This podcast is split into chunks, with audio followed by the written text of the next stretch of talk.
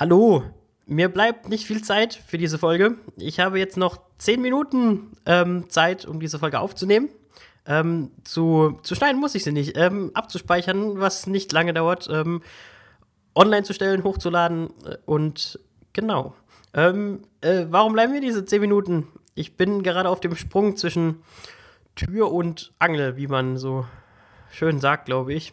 Ähm, in ein Etablissement, in eine Outdoor-Bar, die zum ersten Mal dieses Jahr öffnet, glaube ich.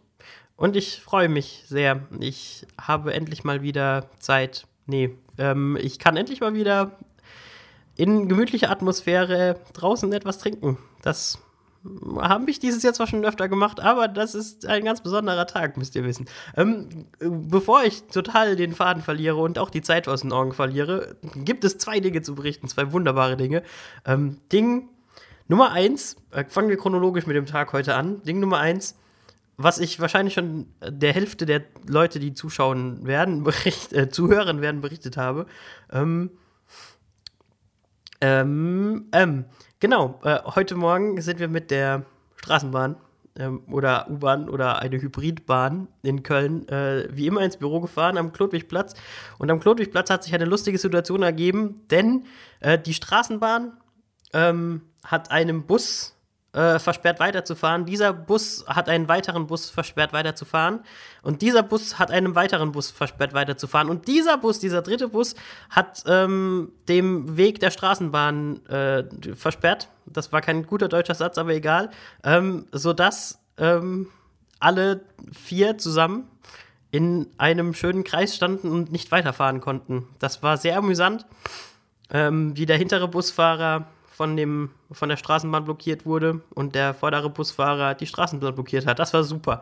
Ähm, auch der Straßenbahnfahrer hat total die Ruhe bewahrt, war total ruhig. Ich wäre wahrscheinlich rausgegangen als Straßenbahnfahrer und hätte den Busfahrer gefragt, was das überhaupt soll, aber egal.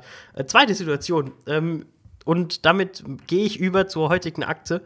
Ähm, es ist wahrscheinlich, es ist scheinbar so, boah, was ein Satzanfang. Es ist scheinbar so, dass wenn man eine Firma gründet und einen Registerantrag stellt und das dann online kommt, also das dann veröffentlicht wird, ähm, total viele, ähm, was heißt total viele? Bis jetzt kamen zwei Briefe von ähm, irgendwelchen Firmen, die äh, urplötzlich schreiben, äh, überweisen Sie uns einen Betrag von x 100 Euro auf das Konto, damit Sie im Registergericht geführt werden. Aber nicht in dem offiziellen Registergericht, sondern in irgendeinem Registergericht. Und ähm, das empfinde ich irgendwie als ziemlich Abzocke. Und ähm, ich kann mir vorstellen, dass da mal der ein oder andere drauf reingefallen ist und 400 Euro für einen Eintrag bei einer nicht existenten Register oder einer existenten Registerfirma, wie auch immer, gemacht hat, die aber keinen interessiert. Alles nicht so, ähm, ja, nicht so toll. Nun denn, damit schließe ich diese Akte für heute. Mein Name war Timo Memmeke. Mein Name ist immer noch Timo Memmeke. Das glaubt man kaum. Ähm, bis zum nächsten Mal. Tschüss.